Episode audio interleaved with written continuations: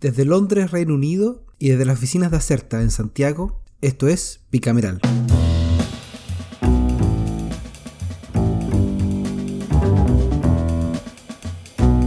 Hola y bienvenidos otra vez más, otra semana más a Bicameral. Y este es la última, el último capítulo de la era Soto, o la era de Soto.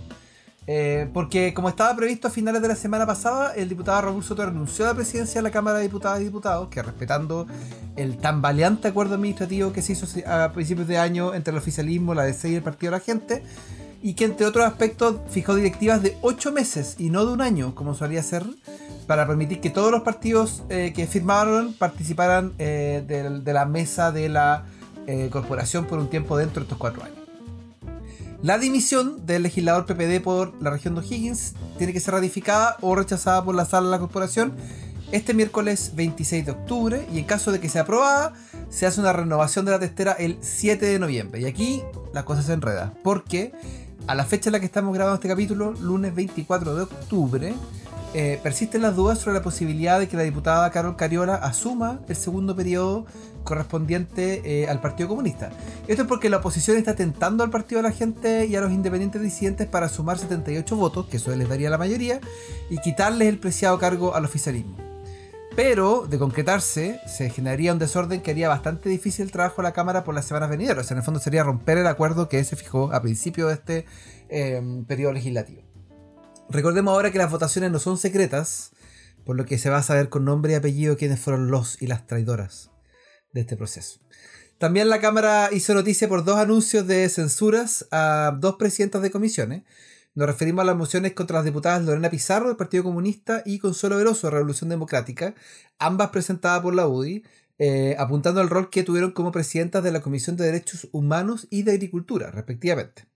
En el caso de Pizarro, la chispa vino por haberse negado dos veces a invitar al exdirector del Instituto Nacional de Derechos Humanos, Sergio Mico, a una audiencia en la comisión. Con Veloso, la molestia está en un mix de haberse sentido ofendidos por una opinión que emitió la diputada tras la votación que prohíbe el concepto de carne en productos de, eh, origen vegetal, eh, como que indirectamente asoció este tema con el maltrato animal, y por haber mal manejado una de las últimas sesiones de la comisión.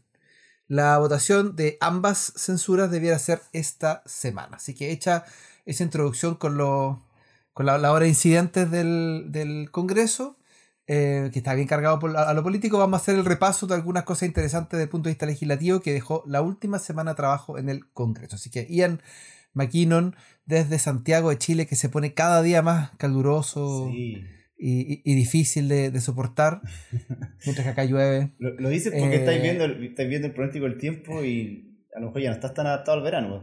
Ahora que vienes unos días a pasar aquí a, Santiago. Puede ser, puede ser. Está agradable para los santiaguinos todavía, todavía. Vamos a hacer bicameral un tour. ya, oye, partamos. ¿Qué cámara quieres partir? Esta, esta quinta semana al hilo de trabajo. Eh, hay, hay, meses que de repente no, no son cada cuatro las distritales, esta es una de esas veces. Eh, ya la próxima distrital, aprovechan el fin de extra largo que tendremos por estos lados también. Y déjame partir por el Senado esta vez, ¿te parece? Eh, y lo hago en la Comisión de Salud, que volvió a reunirse tras una semana de para, ya que el presidente de la instancia, el senador Francisco Chaguán, andaba de gira por Finlandia, Finlandia perdón, entiendo. Y, y lo hizo con un proyecto que está bastante enredado. ¿Cuál? El que establece un derecho a descanso reparatorio para trabajadores de la salud del sector privado como reconocimiento a su labor durante la pandemia de COVID-19 en las condiciones y con los efectos que señala. Este es el boletín 14943-11 y propone otorgar un beneficio espejo al de la ley 21.409 que se publicó en enero de este año, que otorgó un descanso compensatorio a los trabajadores de la salud pública en simple, la, norma primero otorga por única vez y de manera excepcional un beneficio denominado descanso reparatorio al personal de la red asistencial que sean prestadores de salud privada en este caso, a los de la farmacia también y almacenes farmacéuticos, sin distinción de la calidad contractual en virtud de la cual se encuentren vinculados a dichos prestadores. Este beneficio son 14 días hábiles de descanso, es decir, casi 3 semanas de, de descanso para todos los trabajadoras y trabajadores que, se estén, que estén desempeñando funciones perdón, desde el 30 de septiembre del año 2020 y podrán usar de manera total o por segmento durante el periodo de tres años, contando de la fecha de publicación de este proyecto de ley. El, proyecto ha pasado por una bien difícil tramitación, desde que dejó la Cámara en junio de este año. Ingresó en abril, por lo tanto fue bastante rápido la tramitación en primer trámite, eh, porque el Senado rechazó la idea de legislar, eh, por lo que se abrió una mixta bastante peculiar, la veremos poco, eh, respecto a la eh, a la necesidad o no de legislar sobre esta materia. En segundo trámite, por eso la, la, distinción. Y esta mixta terminó salvando el proyecto, luego que el gobierno se comprometiera a patrocinarlo, lo que hasta ahora no se ha traducido en contenido así como concreto concreto. Eh, es cierto que para la votación en la sala, cuando llegó el informe de la mixta eh, en la sala del Senado, presentaron una indicación, pero bastante simbólica, cambiaron algunas palabras y con eso se subentendió que estaban patrocinando el proyecto.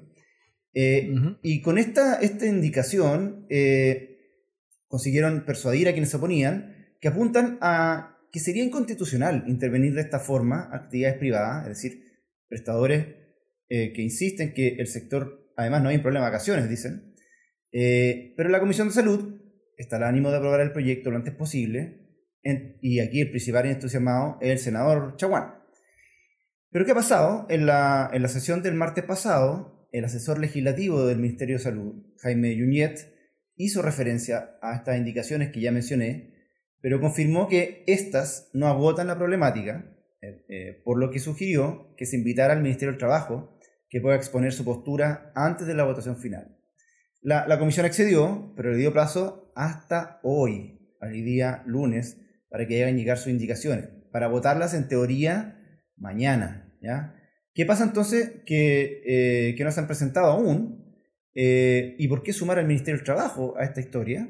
Eh, está muy enigmático el gobierno en este punto. ¿Será que es un tema de poner recursos sobre la mesa? En teoría, la, la lógica de la oposición es que si el gobierno patrocina este proyecto, quiere decir que va a haber recursos para poder solventar o sustentar estos 14 días de descanso reparatorio. Así que atentos con lo que ocurre esta semana.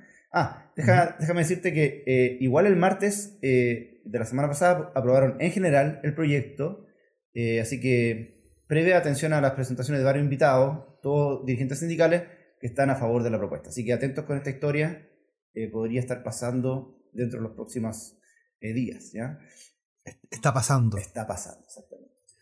Otro proyecto que está algo enredado es el de 40 horas, el boletín 11179-13 ¿Te acuerdas que la semana pasada eh, contabas que se venía la votación de las indicaciones esta semana? Es decir, la semana que estamos reportando. Bueno, sesionó dos veces la Comisión de Trabajo la semana pasada, efectivamente. La primera fue para escuchar al último grupo de invitados y el miércoles llegó el esperado momento.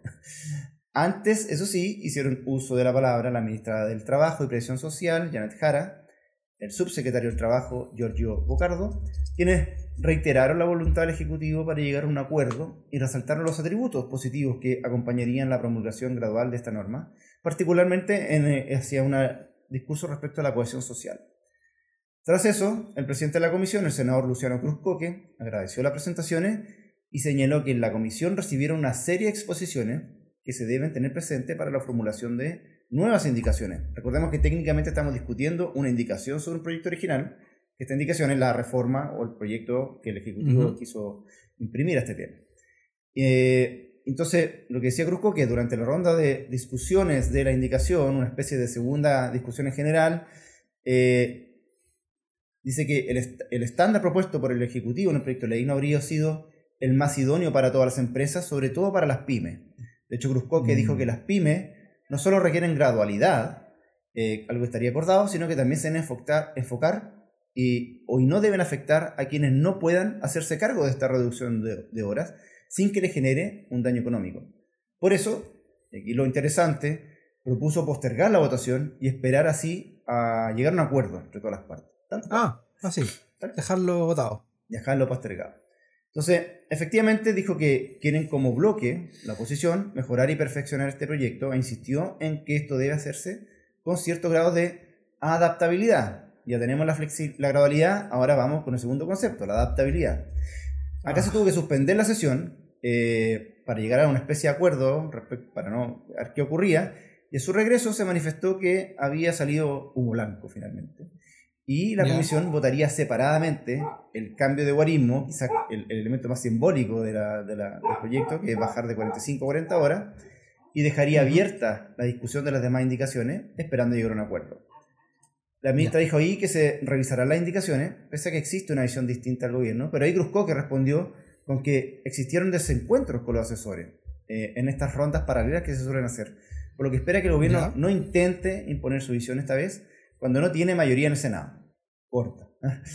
Así de corta. Oye, Cruzco que debe estar dolido porque perdió la elección interna de, de Bópoli este fin de semana. Esto, esto fue antes, ¿ah? digámoslo, Sí. los días previos. Mil, 1400 personas votaron. Sí, no mucho en realidad. que no mucho. Bueno, ter- terminado esta, esta como conversa, digamos que hay acuerdo en gradualidad en el proyecto de ley, eso está check, pero no hay acuerdo, y esos son los temas que está imponiendo, tratando de mover la oposición, en temas de flexibilidad y adaptabilidad, especialmente para el mundo pyme.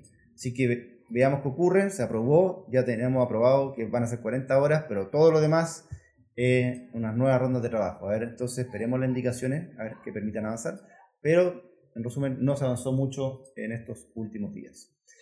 Perfecto. Cierro con un barrido express de la sala del Senado. Se vieron siete proyectos de ley la semana pasada en sus dos sesiones y dos quedaron en condiciones de ser despachados. Tenemos acá el proyecto del cual ya hemos hablado y que promueve el almacenamiento de energía eléctrica y electromovilidad, el que fue aprobado sin modificaciones tras su paso por la Cámara. Pocas veces Ajá. vemos eso, ¿eh? que el Senado dice, ya, ok, está, buen- está bueno, redondito, Eh, y el otro proyecto que se aprobó y despachó es la extensión del permiso postnatal parental de emergencia, que es el boletín 15418-13, y que extiende transitoriamente el permiso postnatal parental hasta el 30 de noviembre del presente año. El que se fue a mixta, como se esperaba, sí, es la reforma constitucional en relación a los quórums necesarios para la aprobación, modificación o derogación de las leyes orgánicas constitucionales y otros. Estos son boletines refundidos, el 15188 y el 15207, los 2-07. Y al Senado no le gustó esto de la Cámara de hacer ex- excepciones alguna LOC para que tengan un quórum más alto. Así que se fue una mixta. Eso sería por mi lado, querido Javier. Vámonos a la cámara baja. ¿Qué anotaste en tus apuntes para traernos hoy?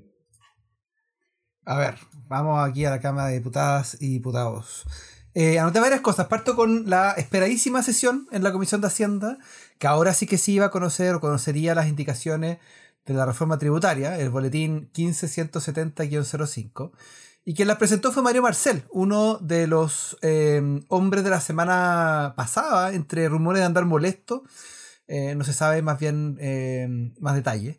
Pero bueno, el jefe de la finanza inició la posición según el orden cronológico en, en que ingresaron. O sea, son un total de 78 indicaciones y estas son solo las que presentó el Ejecutivo, así que se imaginan cómo viene la discusión. Las preguntas y los comentarios de los diputados se enfocaron en, primero, la poca consideración de los puntos levantados por la oposición. Esto fue lo que opinó el diputado Ramírez de la UDI. En segundo lugar, la necesidad de seguir conversando y mejorando el proyecto para alcanzar un pacto tributario que no dañe la inversión, en especial a las pymes y las zonas más afectadas por la inseguridad o los sectores específicos como la agricultura. Y esta fue la opinión de los diputados Mellado, Sauerbaum y Romero. En tercer lugar está la consideración de la situación económica actual en la implementación de la propuesta. Ahí el, el diputado de ese Ricardo Cifuentes fue el que fue más vocal en este tema. Es decir, no hay una línea común en la oposición, o dicho de una forma más lindo, Destaquemos la nueva posición que tomaron los diputados de Relación Nacional, quienes señalaron que su disposición, eh, señalaron su disposición para avanzar una reforma. Y esa actitud obviamente fue reconocida por el ministro y por los diputados de oposición. Muchas gracias. Finalmente, el ministro Marcel tuvo palabras para una indicación de diputados oficialistas que proponen un impuesto sobre las operaciones financieras. ¿Te acuerdas que una vez lo comentamos, este, esta idea? El ministro dijo que lo están estudiando aún, pero que habría que ver cómo prevenir el riesgo de doble tributación que este mecanismo podría acarrear. Y también se, se entregaba al ministro las demás eh, indicaciones ingresadas por los diputados de la comisión. Así que se acordó que van a discutir la reforma capítulo por capítulo, presentando cada norma y sus indicaciones. Así que la votación formal debiera comenzar mañana martes 25 de octubre. El ministro Marcel además se... ¿Hasta noviembre como espera? El ministro, ¿no? Pucha, por lo menos van, van en, buen, en buen ritmo. Sí. Digo así, pero, pero la- las indicaciones siempre son el, el pantano. Siempre se... el espacio donde se empantanan las cosas. Ahora, el, el ministro también, con, junto a Nicolás Gómez, su, asesor, su jefe de asesores, creo, asesor de política tributaria, sacaron una columna bien dura este fin de semana, eh, comentando una columna anterior de Klaus Schmidt-Hebel. Se comentó en la plaza. Y de hecho, los datos de Klaus Schmidt-Hebel... ¿En qué plaza? ¿En Plaza de Gaña? no, pues como dicen los abogados, en la plaza. Eh, los datos de Klaus Schmidt-Hebel se fueron contrastados o demostrados que está en una posición distinta a la del Ejecutivo por el ministro Marcel durante las, las sesiones. Bien interesante. Está ese documento disponible en, la, en, el sitio de la comisión si quieren mirarlo. Había números bastante dispares entre uno y otro argumento. Interesante, vamos a ver. Ya, eh, la Comisión de Medio Ambiente. Vamos a la Comisión de Medio Ambiente. La semana pasada culminó la votación y la aprobación de un proyecto que revive un tema que se discutió y generó pasiones en la Convención Constitucional que es la modificación al Código Civil para reconocer a los animales como seres sintientes. Así que vaya a tener que tratar mejor a los gatos en tu casa. Este es el boletín 14993-12, em, que está en primer trámite constitucional y propone que los animales dejen de pertenecer en el Código Civil a la categoría de bienes muebles, para los que no saben, efectivamente esa es la categoría a la que pertenecen los animales, y pasen a ser, como el título lo dice, seres sintientes protegidos por estatutos especiales. También se dice que el propietario, poseedor y tenedor o titular de cualquier derecho sobre un animal debe ejercer su derecho sobre él y sus deberes de cuidado. Para ello debe respetar su cualidad, estoy dando comillas, su cualidad de ser sintiente, asegurando su bienestar conforme a las características de cada especie, cierro comillas. La idea es brindarles un trato adecuado y evitarles sufrimientos innecesarios. Pero que fuera código, el código civil. Eh, claro. Eh, la propuesta debe ser debatida en el hemiciclo. Y en una de esas eh, para esta semana. Así que yo no sé si están las tablas de las sesiones publicadas a estas alturas. Eh, pero no, no, no va a ser, no va a ser una, fácil. Yo imagino a los fanáticos del rodeo, a los que representan a empresas que tengan que ver con, ganado, o sectores agrícolas, van a, van a tratar de. Em, yo creo que tienen legítimos eh, legítimo duda sobre el alcance del proyecto, pero vamos a ver cómo va la discusión. Ahora, eh, no olvidemos que este fue uno de los temas más eh, suscritos por la ciudadanía en las iniciativas populares de norma del proceso constituyente. Ahora, es, muy distinto tener esto a nivel declarativo en una constitución a tenerlo en la práctica en un código civil. Por supuesto. Eh, creo, que este, este, es el camino más sensato y están generando la regulación que se estime necesaria y no quedando arriba en el nivel constitucional. Así que, Pero el objetivo sería lo mismo, se, cumpliría, o sea, normativa que establece deberes a los dueños. Nadie puede, gritarle a los gatos en las mañanas. No, no, yo los trato bien. ya, termino en la Comisión de Constitución, Legislación, Justicia y Reglamento. Eh, sigue discutiendo con calma, pero sin sin pausa, sin detención, el proyecto que regula la protección y el tratamiento de datos personales y que crea la Agencia de Protección de Datos Personales. Esto ya lo venimos uh. conversando hace años. Este es el boletín 11144-07 eh, y el 11092-07. Hicimos un refresh, un F5 para los que tengan PC, PC eh, para ver qué está pasando. Y la verdad es que el ritmo es tranquilo, hay un par de artículos por semana, pero mm, esto que nos asombra un poco quizás debiera ser la tónica para proyectos complejos. O sea, no hay, no hay que andar siempre corriendo. Sobre todo porque, porque ha, tenido distintas iteraciones, distintos momentos respecto, por ejemplo, de quién sería, dónde estaría la agencia de protección de datos, si es que estaría en alguna agencia existente. O sea, hay, ha, habido un, debate de alto nivel al respecto. Bueno, ¿qué pasó el miércoles en la sesión? La comisión retomó la votación en el artículo 16 quinquies que se refiere al tratamiento de datos personales con fines históricos, estadísticos, científicos y de estudios o investigaciones. Esto es importante para quienes eh, profitamos de esos datos. Este artículo fue aprobado con dos indicaciones del diputado republicano Luis Sánchez y, ratificadas por la mesa de asesores.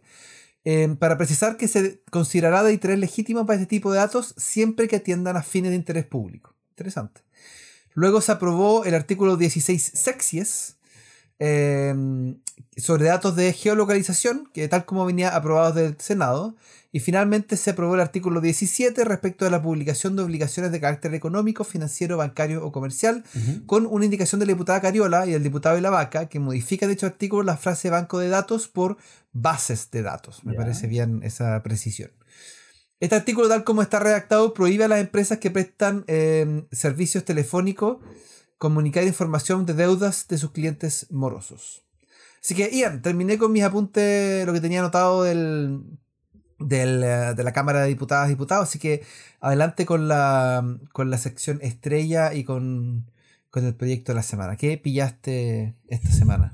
Te cuento en breve, tras la cortina. Déjame cerrar la cortina, perdón, poner la cortina. Este es el proyecto de la semana. Muchas gracias, Javier. Eh, esta semana, a diferencia de la anterior, había harto más donde elegir. 24 propuestas. Eh, la semana pasada 7 u 8, no recuerdo bien, pero menos de 10. Eh, y incluyendo entre estas, la, estas que se presentaron esta semana, la reforma constitucional que fue bien ruidosa para establecer una extensión temporal del IVA sobre los componentes de la canasta básica. Eh, pero como buenos nerds legislativos, que tenemos una fijación especial con aquellos proyectos que modifiquen el reglamento de alguna de las dos cámaras, eh, traje, eh, de hecho, ¿se, acuerdan la semana hace un par de semanas trajimos la propuesta de Lizalde y otros para que los dejen sesionar en Santiago? Bueno, ahora traigo el boletín 15425-07 que modifique el reglamento de la Cámara de Diputados para normar la realización de sesiones parlamentarias distritales. Esta es una moción de eh, Cariola, Marzán, eh, Javiera Morales, Caterina Pérez, eh, Zagaria Schneider, y permite la realización de esta nueva instancia, las sesiones parlamentarias distritales. Escucha de qué se trata. Son crear sesiones de trabajo, máximo una por semana distrital, en los distritos, por supuesto, solicitadas a la Secretaría de la Cámara por la ciudadanía y en caso de cumplirse los requisitos formales para esta solicitud, se desarrollará una sesión parlamentaria en el territorio con la ciudadanía y con asistencia obligatoria de todos y todas los representantes del distrito.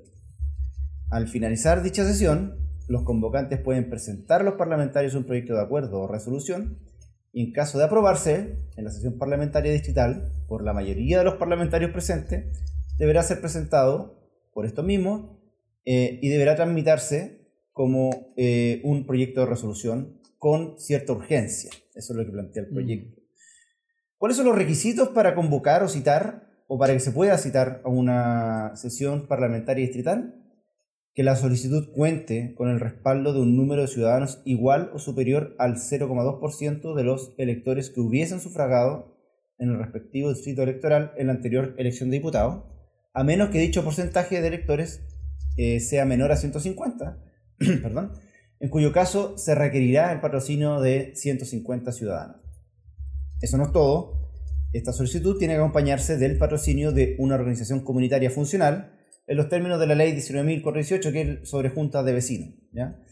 Eh, tras chequear la lista y, sintiendo, y siendo admitida eh, la lista de requerimientos y siendo admitida por la Secretaría de la Cámara, esta tiene que fijar fecha y lugar para esta sesión que será presidida por un parlamentario. En la jornada se va a escuchar a los representantes invitados entre los cuales deberá considerarse a quienes sean directamente afectados o estén personalmente implicados o aludidos en la solicitud. Y al término de cada sesión, los solicitantes podrán solicitar la votación de un proyecto de acuerdo o resolución de, la autoría de los eh, interesados, que en caso de aprobarse por los parlamentarios asistentes a esta sesión, tiene que ser presentado por ellos mismos, eh, por los que votaron a favor en realidad, y deberá ser incluido en la tabla de la sala para su votación. Esto tiene que cumplir administrativamente la Secretaría de la Cámara. ¿ya? Entonces, como decía, con esta participación obligatoria, si obtiene la mayoría, se transforma en proyecto de resolución la, propuesta. Eh, esta moción, que también estaba dentro de la lógica de las propuestas que había como territoriales el proceso constituyente, eh, pasó a la Comisión de Constitución de la Cámara, que tú reportaste esta semana, está bastante concentrada en datos personales, así que le tiene para un rato eh, para que se recién tenga espacio para revisarlo, pero bueno, eh, ahí está. interesante, veo que creo que el, el quórum o, el umbral para, para estas sesiones pareciera ser bajo, o sea, bastaría un par de organizaciones para estar citando todas las semanas digitales a, los parlamentarios para discutir un tema, podría ser también eh, una buena idea, o sea, como positivo que, exista esta, oportunidad para hacerlo.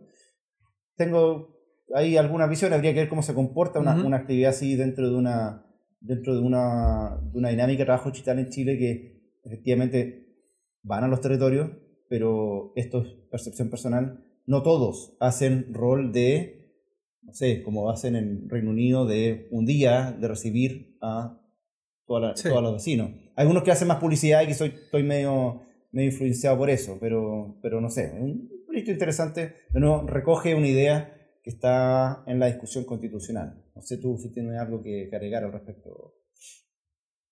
Sí, lo, lo, que, lo interesante es que, mm, es que yo creo que el lo que hay, lo que hay que revisar es un poco. Yo creo que está poco normado cuál es el, objetivo del trabajo concreto que hacen los parlamentarios de la semana distrital. Eh, y, el trabajo que hacen directamente en sus distritos y cómo ellos, ellos recogen ese tipo de elementos eh, en el proceso legislativo. Eh, por ejemplo, en el caso británico, que, que, es distinto, porque el caso británico tiene distritos mucho más chicos en términos de la cantidad de habitantes, de 70.000 habitantes, 80.000 habitantes. Em, eh, y, por eso tienen 650 parlamentarios en, el, en la Cámara de los Comunes. Em, en esos casos, los parlamentarios de la semana distrital hacen, ellos dicen clínica, en la que están todo el día recibiendo gente, muy parecido como cuando los alcaldes hacen audiencia, en el fondo. Em, y tienen un equipo que se dedica a trabajar casos, o sea, tienen. y que, que cada. y muchos de esos casos después informan legislación, pero en el fondo hay, hay otro ejercicio distinto Em, y, no sé, no sé, habría que estudiar quizás cómo ocurre en otros países con sistemas proporcionales, como, el, el caso chileno, eh, cómo funcionan este tipo de situaciones, porque en el fondo las personas tienen distintos puntos de contacto en su distrito.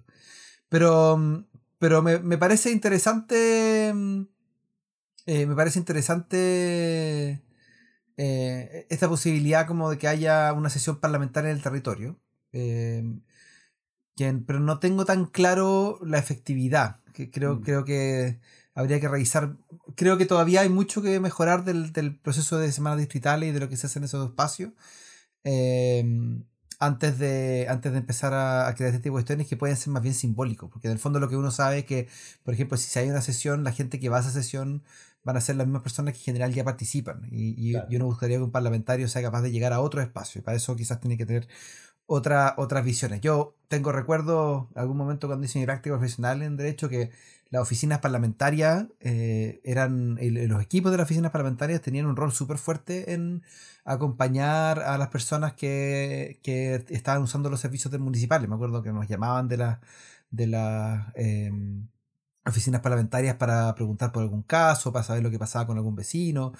Em, yo no sé si eso sigue ocurriendo, pero, pero, pero es un rol interesante desde el punto de vista del, de la labor parlamentaria. Así que no sé, estoy me parece que, que, tiene más de simbolismo quizás que de... Y más encima si es que van a ser todos los parlamentarios del distrito, imagínate cuando se junten ocho parlamentarios y se peleen entre ellos. No sé si es la mejor forma, pero bueno, puede, puede, que esté equivocado. Y, y, como que sea solo un tema al cual es citada esta sesión, al menos lo que propone el proyecto, podría transformarse incluso en presiones más corporativas de ciertos grupos de presión. y además, y además, yo siempre pienso en estos casos en qué pasaría en las regiones más, más lejanas, qué pasaría en Magallanes, qué pasaría eh, donde, donde los asentamientos, las ciudades están, o los, espacios están mucho más lejos, entonces qué, vamos a hacer una Punta Arenas en los que no, y el resto se tiene que mover, o sea, no sé, creo que hay que sacarle el jugo más a la, a la, semana distrital, para eso hay que darle recursos también. Claro. Eh, y quizá un proyecto en el que, en el que se pueda eh, eh, exigir ciertas cosas a las semanas distritales puede ser más interesante. Un buen punto. Ojalá te siga. Ya, pues, estamos entonces. Ojalá. Sí, que vamos, vamos a ir, pero cuando, cuando, cuando se ponga esta tabla, pues sí, si es que se ve. vamos a estar atentos, vamos, vamos, vamos, a poner ahí la alerta. La alerta. Ya, estamos entonces. Que estés bien, Jayera. Nos vemos. Un abrazo. Chao, chao. Recuerden que Bicameral es un podcast de Acerta. La producción y conducción estuvo a cargo de Javier Sajuria y de quien les habla, Ian McKinnon. Y nuestro tema musical se llama Giacomo, de Mural Band, gentileza de Rodrigo Recabarren. Acerta es una consultora en comunicación estratégica y asuntos públicos. Para más información sobre sus servicios, visita www.acerta.cl.